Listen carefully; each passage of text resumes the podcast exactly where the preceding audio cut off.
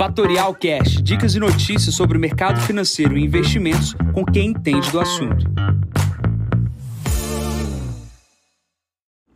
Bom dia, investidores. Aqui quem fala é Jansen Costa. Vamos para mais visão do mercado. Hoje é o número 863.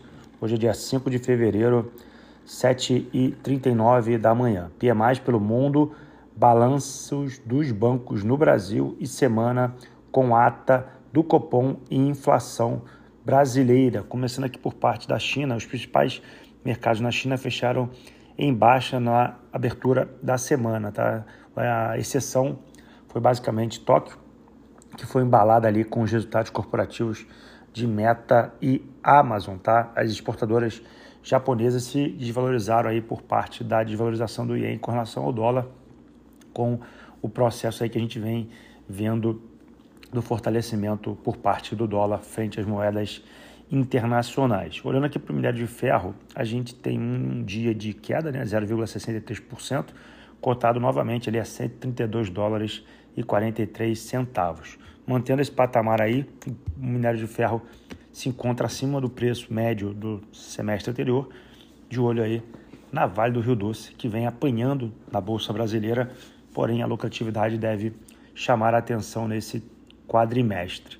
Olhando para a Europa, os PMIs vieram um pouco abaixo das expectativas. É, o PMI da Alemanha caiu de 49 para 47. O PMI na zona do euro caiu de 48,8 para 48,4. E no Reino Unido subiu né, de 53,4 para 54,3. Tá? Destaque aí ficou para o Reino Unido, que está acima de 50 pontos.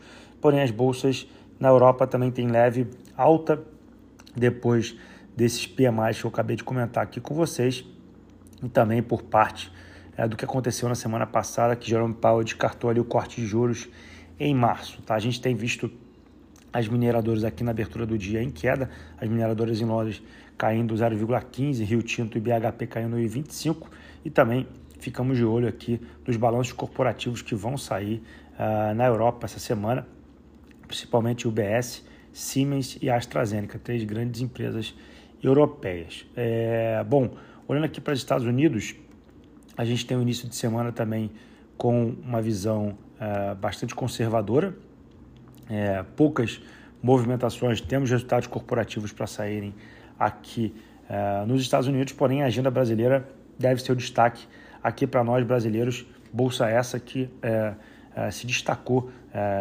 ficou sem subir como a S&P subia, a bolsa aqui brasileira ficou para trás, mas os resultados corporativos devem ajudar a impulsionar a bolsa brasileira aqui essa semana. Aqui no início, uh, agora antes do pregão, já saíram dois resultados corporativos acima das expectativas. É, balanço de BB Seguridade, o lucro veio de 2 bilhões, uma alta de 13,7% no ano. A gente teve o resultado também de, de Banco Pactual, que lucrou 2,7 bi, 77% acima do trimestre anterior, e um recorde no lucro uh, de 25% de ano contra ano. Tá? As receitas subiram 5,7 bilhões, uma alta de 60% na base anual. Outras notícias aqui que saíram nos jornais hoje, basicamente não são tão boas, mas o Conselho da Vale, como eu comentei, adiou a troca, né, a decisão do presidente e também os pedidos de recuperação judicial sobre o agronegócio aumentaram 300%. Tá? De olho ah, nesse movimentação, né, o agro pode ter uma pequena quebra de safra aqui no início desse ano e a gente pode ter alguns problemas com algumas empresas e até com alguns fiagros. É, então a gente vem falando, vem comentando, os fisagros é, podem passar por alguma algum chacoalho aqui no início do ano. Se você tem algum fiagro na carteira, é importante olhar com detalhe para essa categoria. Bom, essa semana no radar dos investidores aqui no Brasil tem a inflação oficial, que saiu na quinta-feira, o IPCA. Temos a ata do Copom, que será divulgada amanhã, uh, dando aí o que aconteceu na última reunião. Temos também relatório de produção uh, de Petrobras, que sai essa semana também, na quinta-feira. Esse resultado deve impactar na sexta-feira ali, é, um dia antes do carnaval. É, e o balanço, obviamente, sai apenas no dia 7 do 3. Porém, todo mundo já vai ficar sabendo o que deve ter de previsibilidade do resultado de Petrobras. Bom, essa semana a gente tem resultado dos bancos. Aqui no final do dia de hoje temos Cielo, Itaú e BMG. Amanhã a gente tem Banco ABC, temos aí TIM e Login. Na quarta, Bradesco, solta aí os seus resultados corporativos. No final do dia, temos Alpargatas, Brasil Agro, Neoenergia e TOTOS. Na quinta-feira, Pine Banco do Brasil. Na sexta, a gente tem Uzi Minas e Banrisul. No exterior, como eu comentei, temos McDonald's aqui na parte da manhã.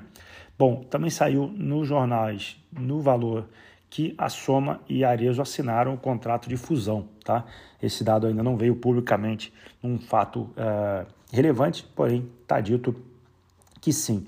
Brasília volta a trabalhar hoje e as agendas de hoje, notícias, só temos aí o PMI nos Estados Unidos saindo ao meio-dia. Nesse momento, o S&P opera em queda de 0,18%, é, a Europa toda no campo positivo, a gente tem a Ásia fechando no negativo, principalmente Coreia do Sul, petróleo estável na casa de 77 dólares e, obviamente, o Bitcoin sobe quase 1%, 43.020 dólares. Bom, eu vou ficando por aqui, desejo a todos um ótimo início de semana. Encontro vocês amanhã para mais um novo podcast. Bom dia a todos, ótimos negócios. Tchau, tchau. E esse foi mais um Fatorial Cash. Para mais novidades e dicas sobre o mercado financeiro e investimentos, siga a Fatorial no Instagram, @fatorialinvest. Para conteúdos exclusivos, entre no nosso Telegram, Fatorial News Informa. Para saber mais sobre a Fatorial, visite o nosso site fatorialinvest.com.br.